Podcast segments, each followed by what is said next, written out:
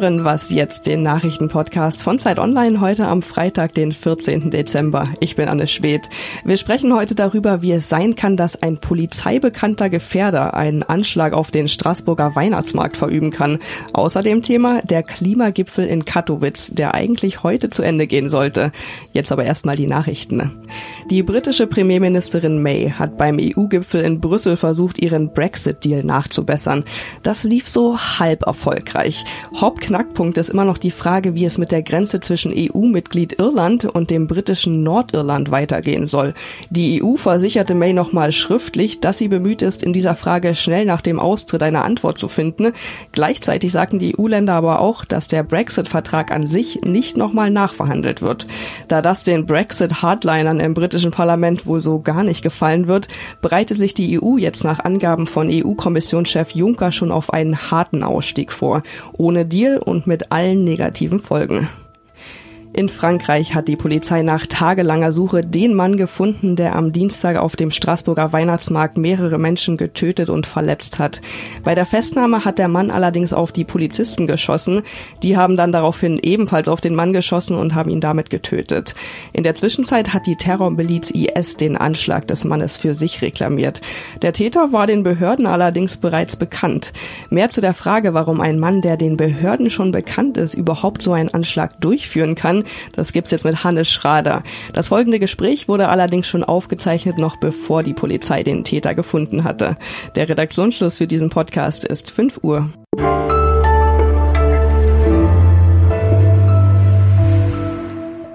Mein Name ist Hannes Schrader und ich wünsche Ihnen einen schönen Freitagmorgen. Seit gestern suchen die französischen Behörden öffentlich nach Sheriff C. Das ist der Mann, der den Anschlag auf den Straßburger Weihnachtsmarkt verübt haben soll. Sie haben ein Bild von ihm und seinen vollen Namen veröffentlicht. Das ist so einfach möglich, weil den Behörden C schon länger bekannt ist. Sie haben ihn sogar als sogenannten Gefährder eingestuft. Was das bedeutet und wie es sein kann, dass jemand, der als Gefährder bekannt ist, trotzdem einen Anschlag verüben kann, darüber spreche ich jetzt mit meiner Kollegin Simon Gaul. Sie ist Redakteurin bei uns im Politik, Wirtschaft und Gesellschaftsressort und hat zu dem Fall recherchiert. Hallo Simon. Hallo Hannes. Äh, Simon, Sheriff C war in Frankreich als Gefährder bekannt. Was heißt das denn überhaupt?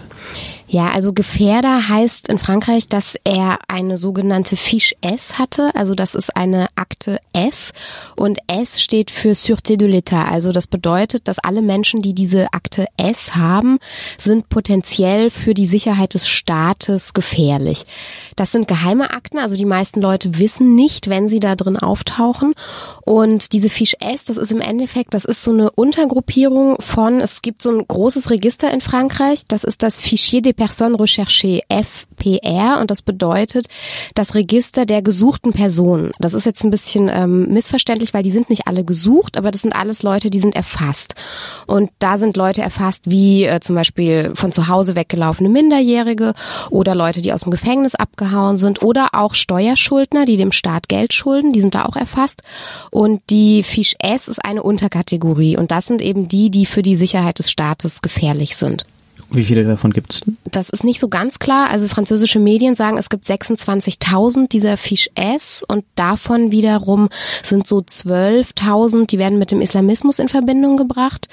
Ähm, aber Fiche S können eben auch Hooligans sein oder Linksautonome, quasi alle Menschen, die irgendwie potenziell gefährlich sein könnten.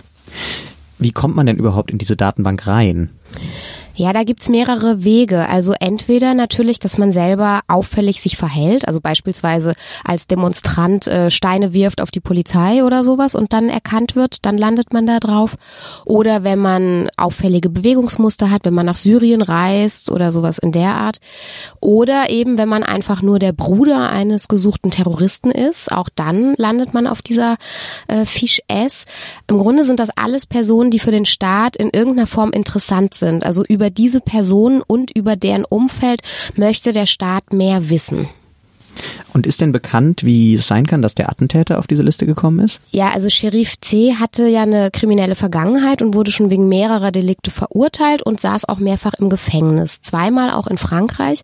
Und in diesem zweiten Gefängnisaufenthalt in Frankreich, da soll er so ein bisschen Radikalisierungstendenzen gezeigt haben. Also er hat wohl versucht, Mitgefangene zu seinem Glauben zu bekehren und hat sehr stark seine Religion praktiziert und das war alles ein bisschen auffällig und das wurde dann den Behörden gemeldet und das führte im Endeffekt zu dieser Fiche S. Und wie kann es jetzt sein, dass jemand, der dort als Gefährder gelistet ist und den Behörden entsprechend bekannt ist, ein Attentat plant und ausführt? Fish S ist jetzt keine Akte, die einen dazu befähigt, diese Person wirklich zu überwachen. Also das bedeutet nicht, dass die äh, Person wirklich kontrolliert wird die ganze Zeit, sondern das bedeutet, dass wenn bei einer Kontrolle, zum Beispiel eine Straßenkontrolle oder am Flughafen, eine Person kontrolliert wird und dann äh, sehen die Behörden, ah, diese Person hat eine Fish S, also die ist den Behörden irgendwie auffällig geworden, dann sind die Behörden quasi dazu äh, angehalten, dass sie sie alle Informationen, die sie jetzt gerade bekommen, also wo kontrollieren sie diese Person, wo will die hingehen, wo kommt sie her, wer ist bei ihr, dass sie versuchen, diese Informationen zu bündeln und weiterzugeben an den Geheimdienst. Und ähm, das bedeutet aber nicht, dass die Person wirklich konstant überwacht wird. Fish S ist im Grunde eine Aufforderung, Informationen zu sammeln, nicht mehr. Ein Ermittlungsvermerk sozusagen. Ja. Vielen Dank dir, Simon. Gerne.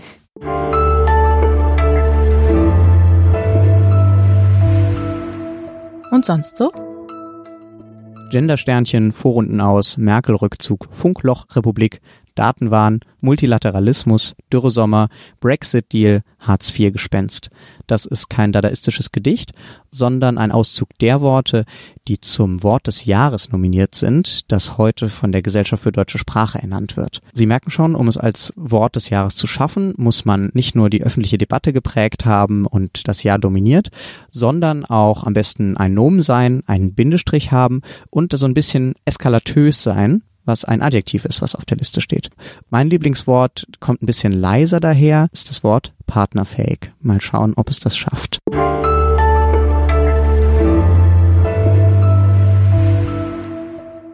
Seit zehn Tagen streiten sich Vertreterinnen und Vertreter vieler Länder im polnischen Katowice um ein paar Grad. Genauer um zwei Grad. Dort findet gerade der Weltklimagipfel statt und es geht darum, wie das Weltklimaabkommen, was 2015 in Paris beschlossen wurde, umgesetzt werden kann. Eigentlich sollte der Gipfel heute zu Ende gehen. Warum das wahrscheinlich nicht klappt und worum es in dem Streit geht, darüber spreche ich jetzt mit meiner Kollegin Alexandra Endres.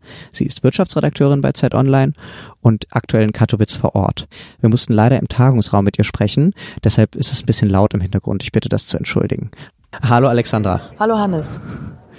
Ähm, in Paris hatten die Staaten ja eigentlich schon 2015 beschlossen, die Erderwärmung auf unter zwei Grad zu beschränken. Was gibt's denn jetzt noch zu diskutieren? Naja, das Versprechen zu geben ist ja einfach, aber was man im Moment hat, ist, dass die ähm, bisherigen Klimaziele, die die Staaten eingereicht haben beim Klimasekretariat der Vereinten Nationen, dass wenn man die alle zusammenrechnet, dann landen wir eher bei drei Grad. Das heißt, man muss eigentlich ähm, sehr dringend noch überlegen, wie man noch besser werden kann, wie man tatsächlich bei bei zwei Grad oder noch besser anderthalb Grad am Ende landet. Das ist ein Thema hier auf der Konferenz. Und das zweite ist das sogenannte Regelbuch. Es geht darum, ähm, nach welchen Regeln die Versprechen der Länder gemessen werden sollen, beziehungsweise gemessen werden soll, ob sie die auch einhalten. Also wie misst man Emissionen, wie führt man Buch darüber, welche Transparenzregeln gelten. Ähm, und das dritte Thema, über das hier gestritten wird. Und ähm, bei allen drei Themen hakt es auch noch kurz vor Ende der Konferenz. Das muss man dazu sagen, ähm, das dritte Thema sind die Finanzen. Also reiche Länder sollen Geld geben an arme Länder, damit die sich anpassen können an den Klimawandel. Das haben die im Prinzip auch versprochen. Die Frage ist, wie genau das funktionieren soll. Und eigentlich sollte der Gipfel ja heute zu Ende gehen. Was, woran hakt es denn noch? Das sind so viele Details. Also man hat das Gefühl, beziehungsweise die Umweltschutzorganisationen, die hier vertreten sind und auch die am wenigsten ähm, entwickelten Länder, die ärmsten Länder, die ja besonders stark betroffen sind vom Klimawandel, ähm, die beschweren sich, dass ähm, zu wenig kommt hier in Katowice ähm, von den reichen Ländern, ähm, zu wenig Zusagen ähm, fürs Geld, zu wenig langfristig planbare Zusagen, die oder zu wenig Zusagen, dass Finanzmittel in Zukunft langfristig auch planbar sein sollen. So muss man das, glaube ich, formulieren. Ähm, die Industrieländer sagen, wir können nicht, wir müssen jedes Jahr diese Versprechen neu durch den Haushalt bringen. Wir können nur jedes Jahr wieder neue Zusagen machen. Die Entwicklungsländer sagen, äh, da können wir aber nicht mit planen, nicht mit rechnen, nicht mit arbeiten. Wir müssen, wenn wir erfolgreich sein wollen und das Geld gut nutzen wollen, ähm, auch mal auf drei, vier Jahre hinaus planen können. Das ist so ein, naja, ein Detail, aber kein unwesentliches Detail. Das Zweite ist, dass die Entwicklungsländer das Gefühl haben, es kommt zu wenig ähm, von den reichen Ländern in Sachen Ehrgeiz. Also wie kann man tatsächlich zwei Grad schaffen und eben nicht drei Grad, wie es im Moment aussieht. Ist es denn realistisch, dass auf den letzten Metern das jetzt erreicht wird, dass beispielsweise ein 1,5 Grad Ziel festgeschrieben wird? Ich glaube nicht, dass, dass, äh, dass man das erwarten kann. Also das 1,5 Grad Ziel an sich ist ja indirekt schon im Pariser Abkommen drin. Dieser Bericht der Wissenschaftler hat es auch noch mal gestärkt.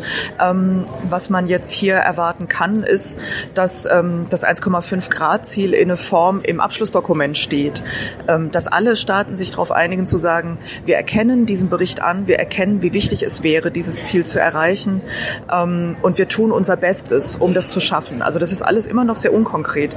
Da geht es dann sehr um, um eine diplomatische Wortwahl sozusagen. Und was die, die Entwicklungsländer vor allem fordern, ist halt, dass diese Wortwahl möglichst engagiert ausfällt, so dass am Ende sehr, sehr klar ist, alle Beteiligten tun ihr Bestes, um den Klimawandel so, so wenig schlimm wie möglich werden zu lassen. Also sprich 1,5 Grad. Wenn alles ideal läuft, könnte das so drinstehen. Im Moment sieht es eher schwierig aus. Das hört sich ja ein bisschen betrüblich an. Es kann sogar sein, dass in Katowice das ganze Wochenende noch weiter verhandelt werden muss. Danke dir, Alexandra.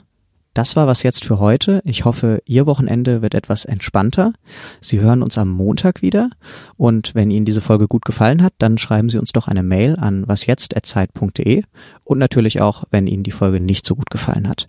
Ich wünsche Ihnen jedenfalls ein schönes drittes Adventswochenende. Machen Sie es gut. Bis bald. Tschüss.